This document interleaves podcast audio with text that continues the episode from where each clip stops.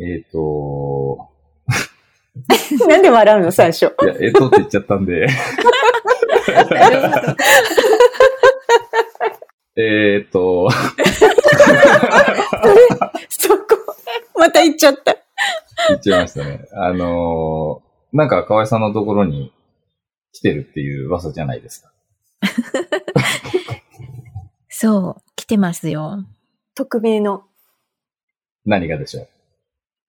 匿名のリスナーよりっていうメールが届いてるんですけど、河合さん個人宛てにですよね。あそうです。ちょっとはい待って。美穂さんでしょ？もうちょっと待って。美穂さん宛てに。そうですよ。そうですよ。まさにそのことですよ。はい。えっと、ずうずうしい要望があります。自己紹介の時、河合ですを美穂ですにしてくださいっていう 要望が来ました。じゃあ、もうね、それで、ぜはい。ひお願いしますということで。うん。あとね、ドラゴンさんは、はい美穂さんの練習がいまいちおろそかになっている気がしますってまた来てます。間違いないですね。あのー前回のやエピソード5は、ほ、全部多分河合さんって言ってるような気がするので。ダメじゃん。えーそうですね。今さっきも河合さんって言っちゃったので、うんちょっとおろそかになってますね。あのーちょっとここは、マインドセットをちょっと入れ替えて、あの、お願いします。というように気をつけます。ちょっと待ってください。美穂さんでお願いします。そうですね。はい。美穂さんで。ははいい。すいません。お願いします。はい。あとですね、もう一つ。はい。えっと、ドラゴンさんの たまに気になる、えーと、連発を使わないようにお願いしたいです。失礼を言ってごめんなさい。匿名希望のリスナーよりっていうのが、えーえあ、今言ったよ。ー、はい。すいません。あのーこれでも実は結構、えーっと、削ってるんですよね。あの、編集して自分でもね、あの、ん本当ちょっとびっくりしたんですよ。あの、えー、編集をしてるときに。今やって言っちゃった。えーっとがね、もう本当多いと思って削ってるんです、実はこれでも。なので、今日はなるべく頑張って使わないようにします。きね、でも、かえって気になっちゃってね、あれだね、言っちゃいそうだない？うん。本当だうんそうでね。すね。うん。ちょっと、でもね、本当に、前回の本当エピソードをやってる時に自分も思ったんですよ。おこれはすごい多すぎるなと思って、あの、削りましたね、実は結構。あの、前、それでも。うなんだ。はい。なので、ちょっと、今回は、まあ気をつけますけど、それでい、まあ話止めちゃうとちょっとあれなんで、あの、言っちゃってもちょっと目つぶってくださいっていう感じなわかりんですけど。ました。なるべく削ね、目つぶった方がいい。いの？突っ込んだ方がいいの？どっちなんですか？えっと、目をつぶってもらえれば削ります。テクノロジーの力で何とかしますのでなるほど、なるほど。そうそう。よく、そして、なんか、いつもみんなであつ、あの、どっかに集まってうん。喋ってるんですか？ってすごい聞かれるんだけど、ああ、そうなんですね。いや、うん。みんそんなバラとないんですバラね。ね。はい。うんあのーオンラインのツールを基本的には使ってやってますよね。うんなので、まあ、あの、音声だけでやり取りしてる時もあれば、うん。まあ、ブラウザーで画面がついてる時もあって、うん。うん。えー、美穂さんは、あの、ついてる方がいいっていうことなので、今日は、あのー画面に、あのーすいません。はい。はい、映像付きでやってます。でも不思議ですよね。うんこう、うん普。通になんか、あの、庭のラジオを聞いてると、多分、みんな同じ場所に集まってて喋ってるみたいに聞こえるもんね。うん、そうですね。うんうんでも、それは結構嬉しいかもしれないですね。うんこうやってなんか、オンラインでうん。離れた、みんな各自、自宅とかでからうんうん。繋いでやってるのに、まあなんか、あんまりその辺の違和感を、うんあのーが出てないっていう感じになるんですかね。だから、嬉しい感じかもしれないですね。うん。うん。それと、もう、いつ、お便りいただいてるんですよね？そうなの。もう初めて来ました。おはがきで来てるんおはがきできましたよ。もうポスト開けて叫んじゃった。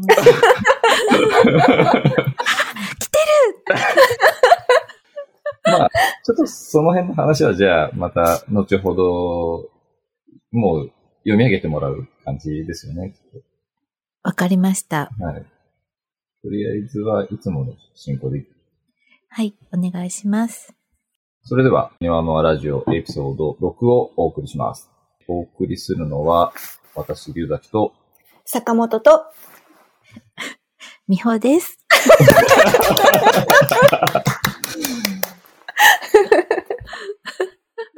ありがとうございます。はい。じゃあ、まずはいつも通り、庭のアートクラフトフェア千葉2021に出展予定だった作家さんから届いた展示会情報を紹介します。こちらは庭の輪のホームページにある作り手のそれからというコンテンツでご覧いただけます。詳しい情報などはそちらをチェックしてみてください。URL は https コロンスラッシュラッシュ庭の輪 .info スラッシュそれからとなります。それでは、一つ目の展示会情報です。まあ、ニアナの、えっ、と、ジャンルの分け方だとその他になるんですけど、まあ、帽子の、えっ、と、作家さん、えーシャッポ、津田英二さんの、えーシャッポエキシビジョンです。会期が4月、えー22日木曜日から5月5日水曜日まで。会場が東京都大東区のシュロです。続いて、テキスタイルのアトリエ金子、金子千秋さんのキレド4月展、ステアトリエ金子展です。会期が4月22日木曜日から5月9日日曜日まで。会場が千葉県千葉市若葉区小倉台のキレドベジタブルアトリエです。金子さんはエピソード3で取材に伺った際の話をしていますので、よろしければそちらもぜひ聞いてみてください。では続いてです。アートの浜比嘉歌子さんが参加される第1回、さつき工人展です。会期が5月1日土曜日から5月5日水曜日まで。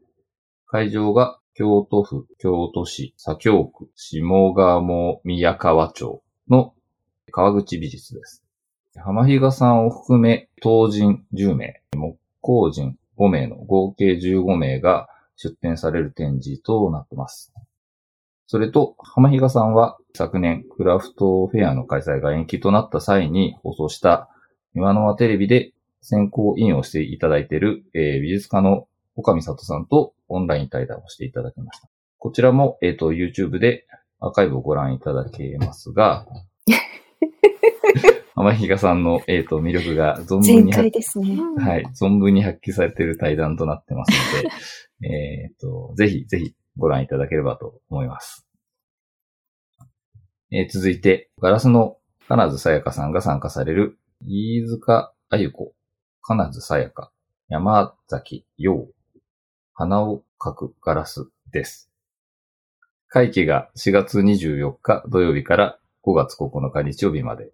会場が茨城県笠間市のクラスギャラリー、スミトです。出展作家は金津さん、飯塚あゆ子さん、山崎陽さんです。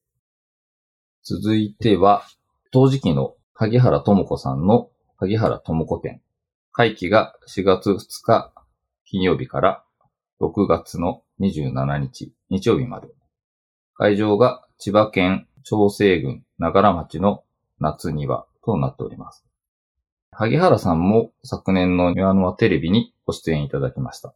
庭の輪には夫婦家族枠で出展していただく予定でしたので、まあ、ご主人萩原千春さんと一緒にご出演いただいて、デモンストレーションなどをしていただいております。まあ、庭のあの、クラフトフェアにご出展いただいた際にも、デモンストレーションはしていただいていて、とても好評だったように思います。では続いて、陶磁器の、えー谷野明子さんが参加される、マイケル・ケリー、谷野明子二人展です。会期が5月1日土曜日から5月9日日曜日まで。会場が東京都武蔵野市吉祥寺のカハホリです。谷野さんからは一言メッセージもいただいております。マスク着用の上でお越しください。また、えー状況によっては入場制限をさせていただきますことをご了承ください。通販は5月3日月曜日、えー正午より店舗、インスタグラム DM、もしくは電話、えーにて受けたまります。電話番号は0422-907081です。続きまして、木工漆のコケムス木工鈴木智弘さんが参加されるあかりと私ボリューム2です。会期が4月29日木曜日から5月の9日日曜日まで。会場が岡山県岡山市北区のアクシスクラシックとなっております。出展作家は鈴木さん、内田絹子さん、えーガラス、鬼鬼さん、真鍮、西富夏樹さん、ステンドグラス、えー、ビッキー72さん、えー、ブリコラージュ、宮木英二さん、ガラス陶器です。えー、続きまして、アクセサリーのポッタリースタジオ K、金子ひとみさんが参加されるクリエイターズフェスタ。2021。会期が4月の29日木曜日から5月の9日日曜日まで。会場が愛知県名古屋市中区栄の名古屋栄らしくです。金子さんを含め30名以上の作り手が参加され、ワークショップも多数催されるイベントとなっております。詳しい情報はオフィシャルサイトを、えご覧になってください。えー、次が最後になるんですけど、ガラスの、えー今村千佐さんと、えっ、と、まあ、先ほども、えー紹介しましたけど、金津さやかさんが参加されるウェブ展示会、オンライン陶器市、うちる春のウェブ陶器市です。会期が5月1日土曜日から5月7日金曜日までです。とこちらは、まあ、あの、ウェブサイトで行われる企画展という感じですかね。実際このオンライン陶器市が催されるウェブサイトと、お家で楽しむ陶器市、うちるというサイトだと思うんですけど、えーこちらのサイトを見てみたんですけど、とてもいいサイトだと思いました。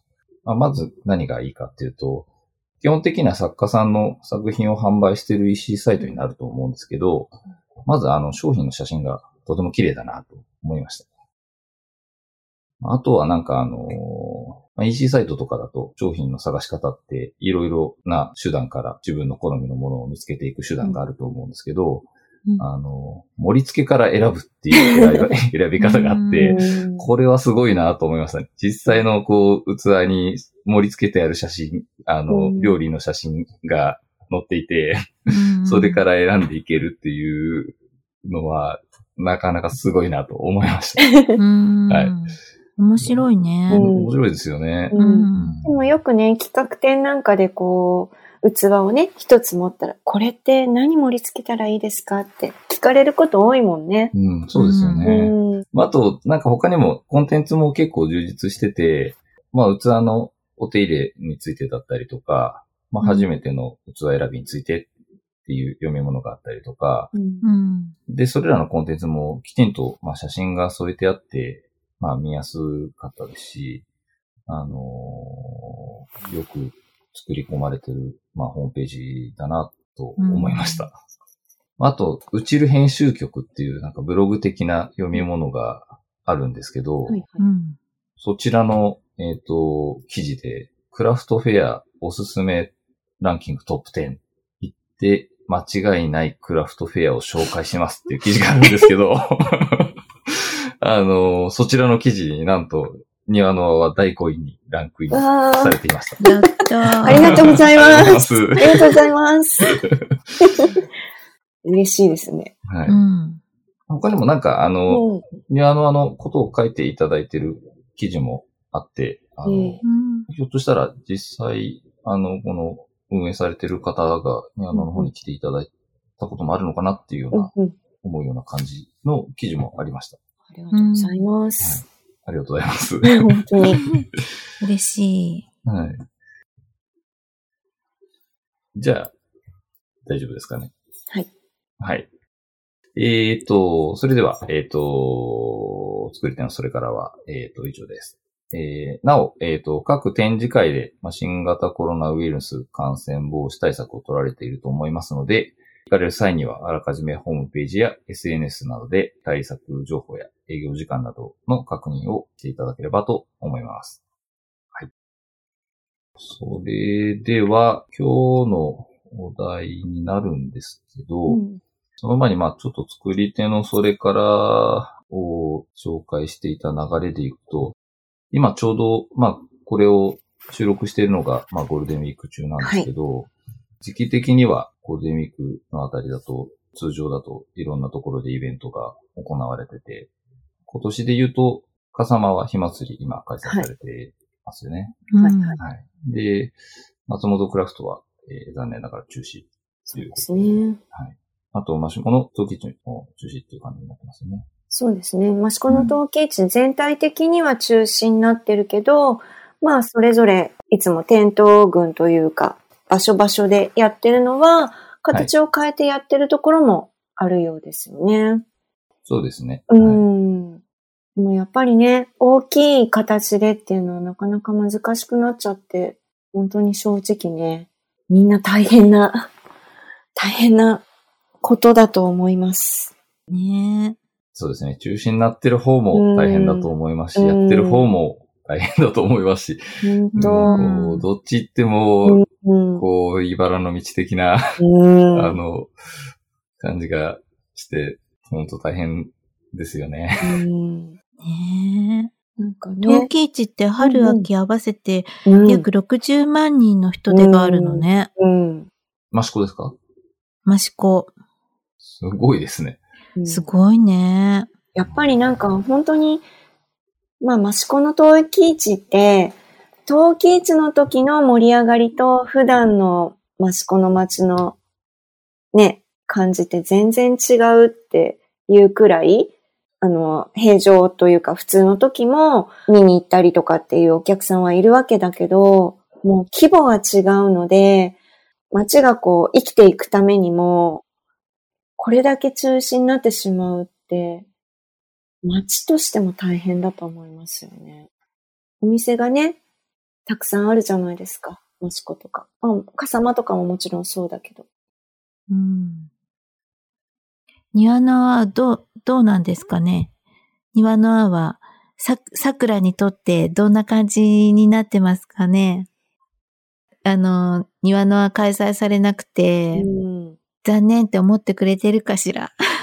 私たちも一番多分最初に始めた時と、その地元に浸透するまでってタイムラグがあったじゃない、うんうん。なんか河村で始めた時って、うん。そんなことやってるの？っていう桜でみたいなところが、地元の人は知らなかったんだけれども、うん。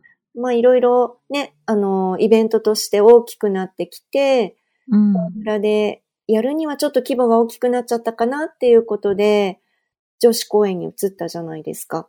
うん。で、それによって、よりこう街に近くなって、うん。で、街の輪っていうことも、こう街に浸透してもらいたいっていうこともあって、一緒にこうやっていくようになって、ようやくこう、地元の人たち、うん。近所の、その、年齢層とかもすごく、えー来てくださる方たちの、こう、お子様から本当にシニアの方まで、みたいな形にようやくなってきたなっていうのが、うん。ね、この前やれた時になってるので、うん。楽しみに、地元の人も楽しみにしてきてくれてるのかなっていうのは、手応えが出てきたなっていうところだったような気がするな。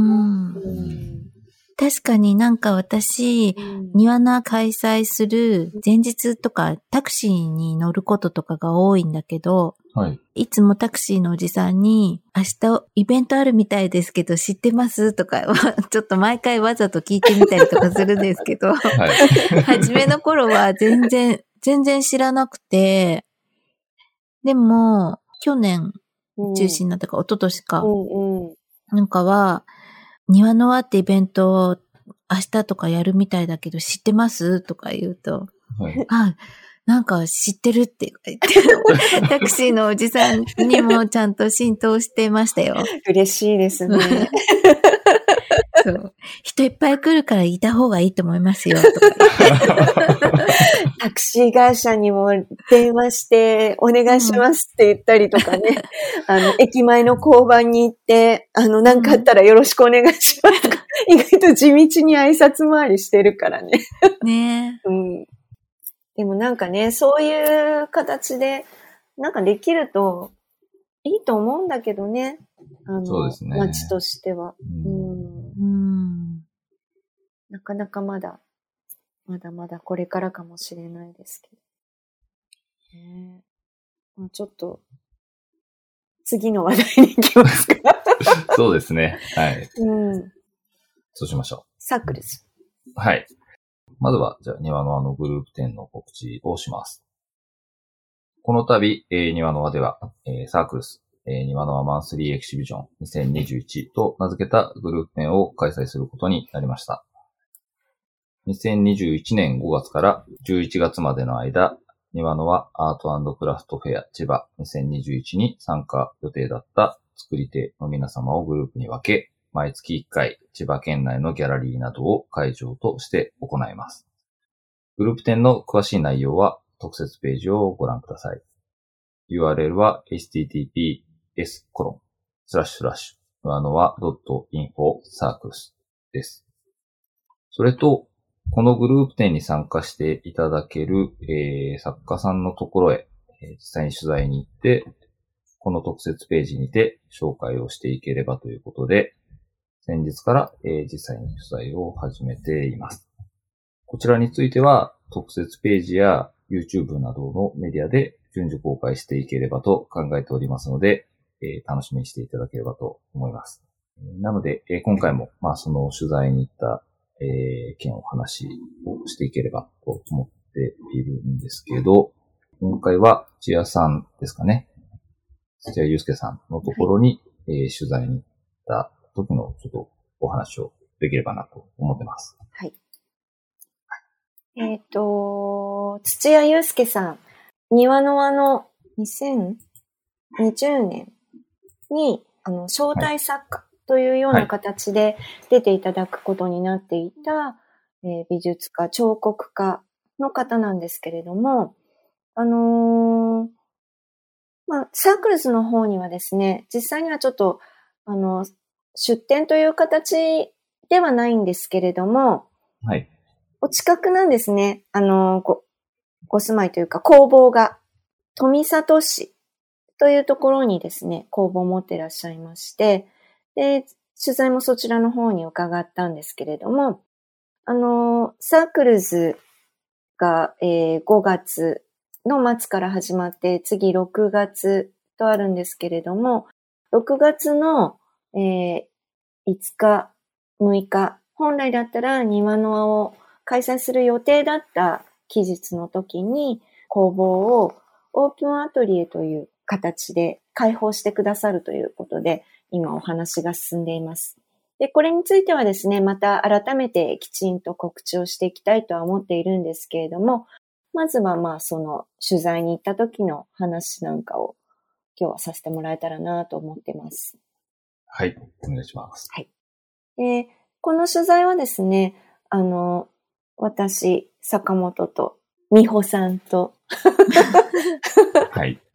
あとですね、あの、いつもですね、この取材に関しては、えー浜口紗恵子さんという方と一緒に行ってるんですけれども、また、えーこの方には改めてこの番組にも出ていただきたいなとは思ってるんですが、もともと庭の輪の実行委員としても活動してくれていたんですが、その後、まあ、作家さんとして今あの染色作家さん、染め物であったり、織物であったりっていうことを手掛けている作家さんとしても活動されていて、そちらの作家の活動としてのことをちょっと重視したいということで、一回実行委員会からは、まあ、お休みしている状態なんですけれど、改めて今回そのいろいろな作家さんのところを取材に行くにあたって、インタビュアーとして参加していただくということで、あの、この前からもいろいろな作家さんのところ回ってますっていうようなお話をしていた中では、彼女に一緒に回ってもらってます。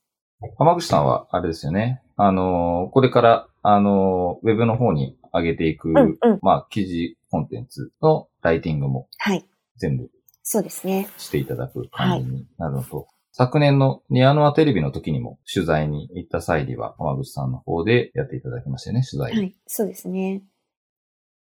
で、あの、土屋さんのところには、浜口さんがインタビュアーとして一緒にいていただいて、私と美穂さんと、あともう一方、カメラマンさんもご一緒していただいたんですけれども、まあ、カメラマンさんのことはちょっと美穂さんから説明してください。振ったけど。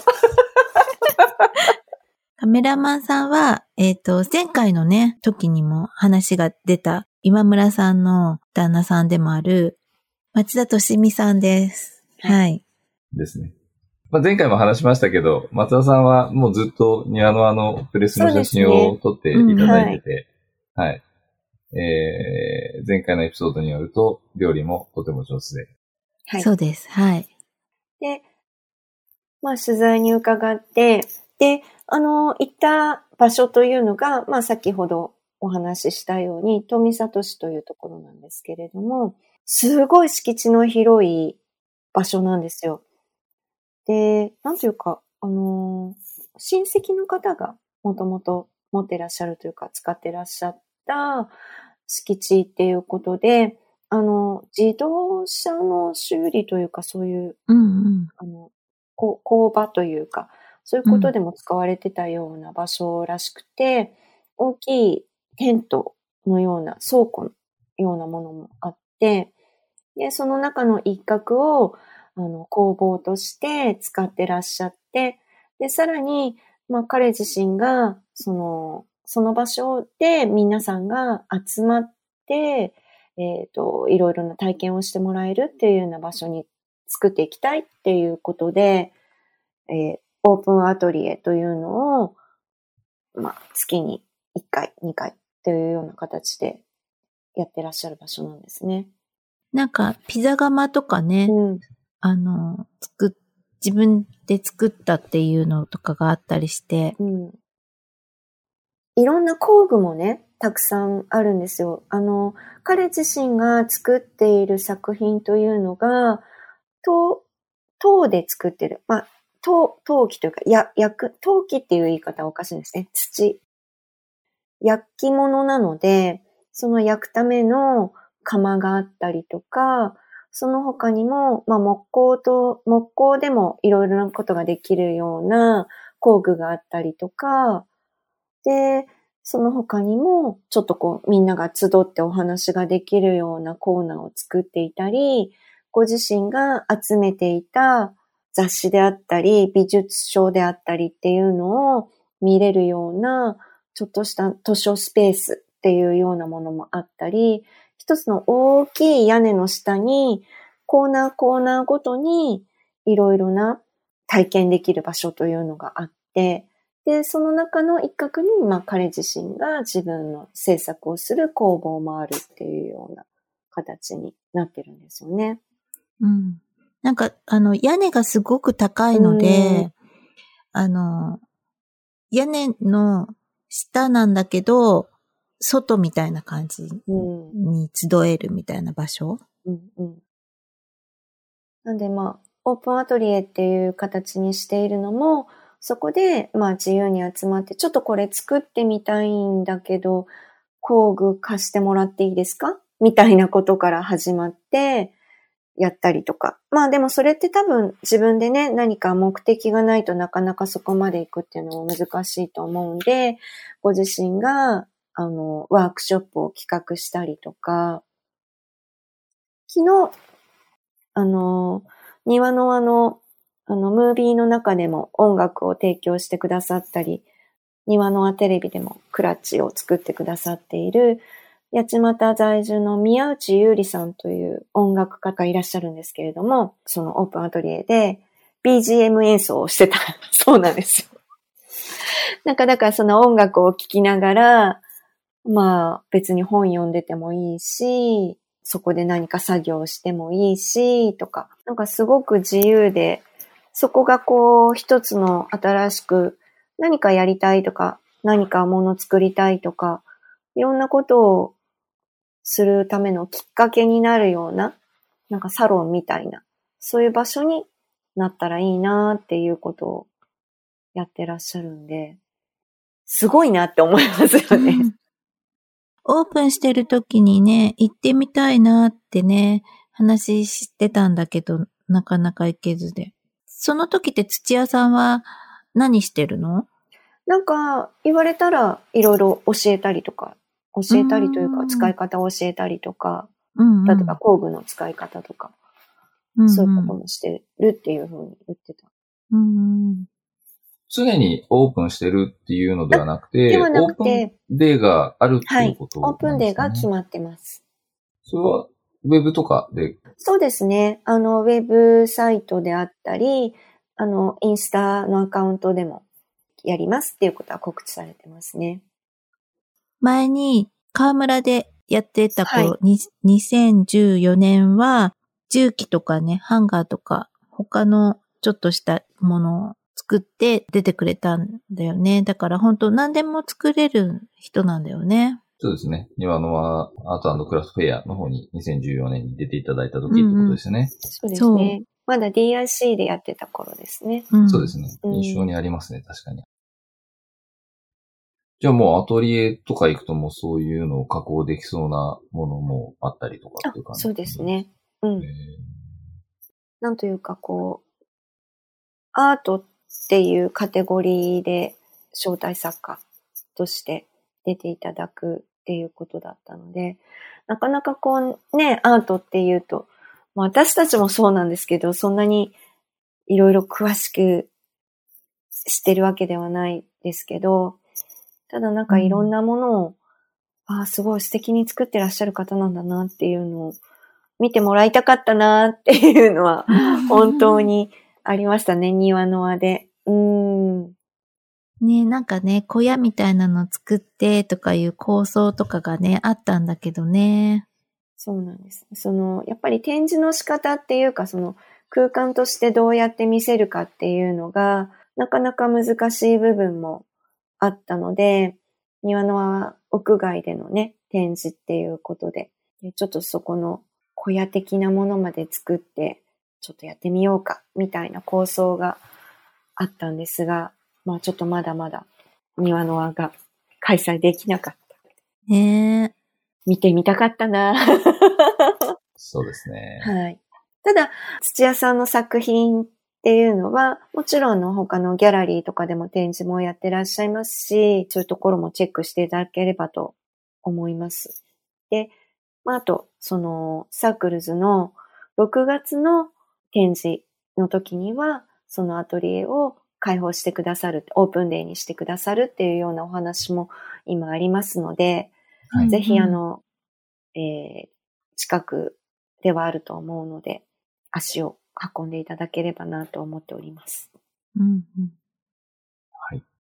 なんか、すっごい大きく看板が出てるとかっていうわけじゃないから、ちょっと迷うかもしれないんだけどね。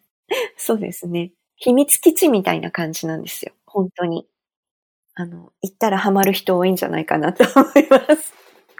まあ、事前によくホームページとか見て。調べていけばいけないことはないっていう感じですよね。大丈夫だと思います。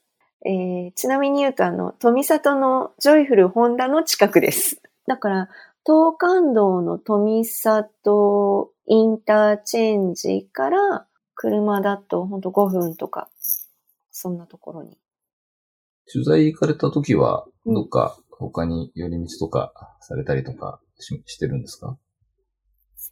この時は私は現地集合、現地解散で行ってたな。ああ、うんそう、そういうパターンもあるんですね。うん。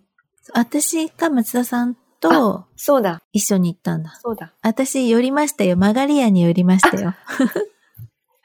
そうだ、マガリアから近いんだもんね。うんそうなんです。だから6月のサークルがマガリアギャラリーとマガリアギャラリーのある敷地内の蔵をお借りして展示をする予定なので、そこから車で15分、20分かからないくらいかな。うん。うんただちょっとあの、お車じゃないと行きづらい場所かもしれないですね。うんうん。でもじゃあ逆に言えば、車で移動できるような段取りを組んでいただければ、そうですね。その6月の時にはどちらも行けるかもしれないっていう感じなんですかね。そうですね。ああ、いいですね。うん、20分ぐらいだったら全然近いですね。マガリアギャラリーって普段食事できるんですか？あの、1階がちょっとした軽食を出しているんですけど、今ちょっとまあコロナでメニューも制限されてて。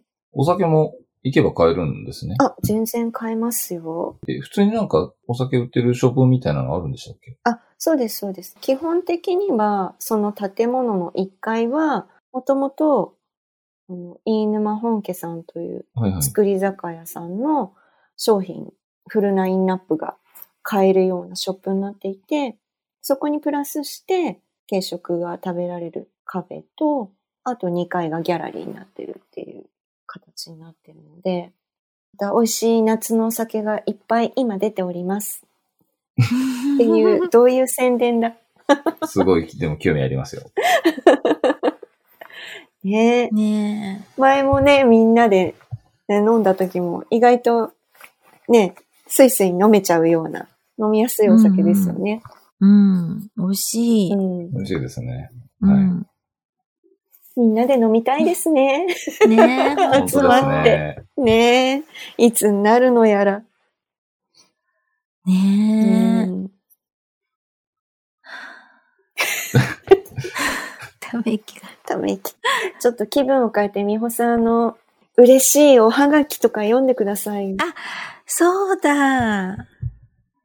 そうですね。じゃあ、あの、先ほど話してたお便りがついに来たという件ついに。はい。はい。ついについに来ました。でもでも正直こんな早く来るとは思ってなかったですよね。本当？私なんて毎日待ち望んでたんだけど。まあ、そうですけど、でもまあ、なかなか、なかなかじゃないですか、お便り来るって。そうだよね。ありがたい、あ本当りがたいですよね、うん本当に。というわけで、美穂さんに、あの、読み本当は上げて。坂本さんが読みたかったよね。いやいやいやいやここに届いたので、私がじゃあ代わりに読まさせていただきます。お願いします。えーラジオネーム、下の方の陶磁器製造業さんからおはがきをいただきました。ありがとうございますあ。りがとうございます。ありがとうございます。すっごい可愛い切手、あの、リンゴの切手がね、うん貼ってあって。じゃあ読みます。DJ ドラゴンさん、美穂さん、坂本さん、栗田さん、ヒゲさん、青木さん、大村さん、お疲れ様です。作業のお供にいつも楽しく拝聴しております。先日の中パン情報の補足です。創業大正8年、老若男女、噛んでる、噛んでる。大丈夫。老若男女に愛される 老舗パン店、中村屋通称中パンです。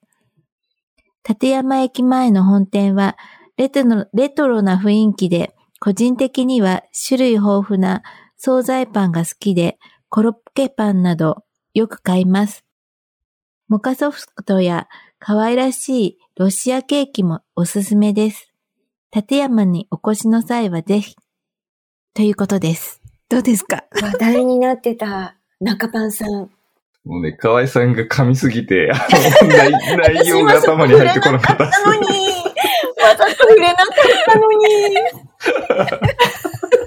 噛みまくいや、でもね、わかるんですよ。うんごめんなさい僕も、いや、僕も普段、作り手のそれからの部分を原稿を起こして読むんですけど、うん。あのね、ほんと難しいです。今日も、あの、いやーもう今日なんて特に、あの、えー、えーっとっていうのを、あの、言っちゃいけない。言っちゃったと思いながら、あの、喋ると、なんか、会話の、こう、話の抑揚が、なんか、いつも自分が喋ってる感じじゃなくなってくる気がして、もうなんかね、すんごい、うーっていう感じになりながら、ちょっとやってはいたんですけど、だから、わかるんですよ。あの、はがき読み、初はがき読み。すご難い。こしいですよね。れ毎回、でもうちに届くからさ、毎回読むの私になるよね。そうですね。うん。あ、それか写メ逆にみんなに写メ送って、そうだ、写メを送って読んでもらえばいいんだ。うんうん、そうですね。まだまだ来るかどうかわかりませんけど。届かなければ、毎週このハガキを読むっていうことで。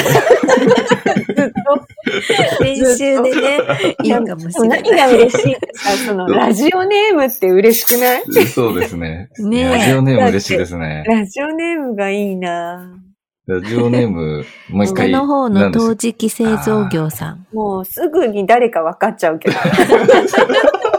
それ僕あえて言わなかったんですけど。嬉しい。嬉しいですね。ありがとうございます。いや、本当ありがとうございますう。んあの、ね、真っ先に、あの、美穂さんがうん写メを撮って、あの、シェアしてくれたんですけど、はい我々には。本当、うんうんあの、切手とか可愛くて。ねそうそう、この、あの、リンゴの歌、うん歌シリーズうんの切手があるんだけど、いろんな夕焼けの歌とか、なんだっけ？あ、ちょっと今思い出せない。いろいろあるのよ、歌シリーズ。あのおぼろ月夜とかいろいろああ、そうそうそうそうそうるそうそうやつが。あるんだね。うん。音符が書いてあって、ちゃんと。それの、リンゴの歌の50円切手と、はい。あと、私がすごい好きな、リンゴ100年記念の20円切手。はい。わかります。これ言って面、こう、頭に浮かぶ人はもう相当、切手通です。うん、切手通だね。美穂さんと坂本さんは、あの、切手そうで。好きですすもんね。リンゴ切手クラブですから。そうですよね。リンゴ切手クラブという、あの、はい。部活動をややられてます部もんね。活動。はい。全然やれてないんだけど、でも私もう一つだけね、もう一つだけね、ラジオネーム、えっ、と、なんだっけ？ん？下の方の陶磁器製造業？製造業さん。はい。もう一つだけ。小型員じゃない、風景員で送ってほしかった。ちょっと待ってください。あんまり僕それ分かんなかったですけど、ど、どどういうことですか、それは？これね、でもね、多分今ね、あの、はい。分かってくれてると思ああ、う。送ってくださった方も。ほ 風景員っていうのが、素敵な風景員があるんですよ、立山に。そうなんだ。うん。うーん前ね、なんか一緒にね、郵便局回ったことある。へえ。風景員。それは全く知らない人のためにちょっと解説していただくと、はい。普通に、あの、郵便出した時に押してもらえるのが小型員なんですか、えっと、その、郵便局ごとに、はい。あるところとないところはあるんですけれども、うんうん。その郵便局がある場所の、まあ、名所だったり、あとはなんかシンボルになるようなものというのを絵にして、で、押す消印があるんですね。はい、はい。そこだけのオリジナルの。それを風景印って言うんですけれども、そうするとこう、普通にね、ポストに入れちゃったりすると、それを押してもらうことはできないんですが、その郵便局に行って、で、風景印でお願いしますって言うと、そこの郵便局の偉い人が出てきて、わかりましたこう腕まくりする感じで、これですから、ポンポンポンポンって押してくれる。偉い人じゃないと押せないんですか？そう、あのね、失敗するといけないから、あの、なんかこう、奥からだいたい所長さんみたいな人が出てきて、押してくれる。すすごいっすね、それ。かなり、なんか頼んだが超緊張しちゃうじゃないですか、なんか。うんでも多分頼まれたら嬉しかったりもするよね、きっとね。郵便局の人も。それは、なんか出すときに、風景印ってあるんですか、とかってし、わからなければ聞いてみることが必要なんですかね、まず。窓口で。うんうんそう。結構ね、習志野市はね、結構ある。いっぱいうんうん。ある方だと思うよ。富士山が映ってるんだよね、習志野市。うんうん。じゃあ僕もちょっと聞いてみます。ぜひ、お近くの郵便局でお尋そうでね、ください。あの、普通に丸の中にそういう風景があるのもあるんだけど、船橋か市川とか、梨、梨の形とかもあったりするよね、うん確かに。あるあるある。うん。形も変わってたり。うんうん。庭の輪で小型にやってるじゃないですか。そうです。あれが、うんまあ、その、一種ですね。風景印の一種になるっていうことです。その時だけのもの？その風景印はいつでもそこの場所で風景印でお願いしますって言えば、あの、押してくれるけど。庭のみたいに、あの、期間限定？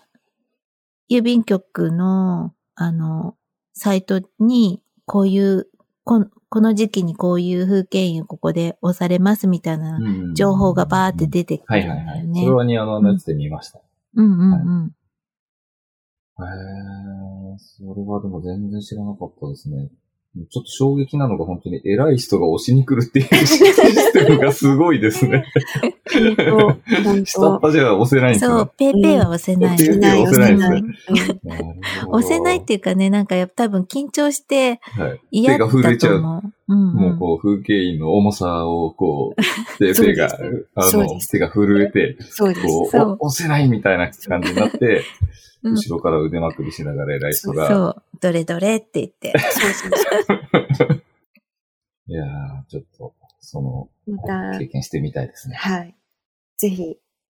そして、庭の輪でもまたできるといいね。ん そうですね。庭の輪郵便局。うんうん。いや、でも嬉しいので、またぜひ、続けてのお便り、お待ちしております。ありがとうございます。私も読むの上手になるように頑張ります。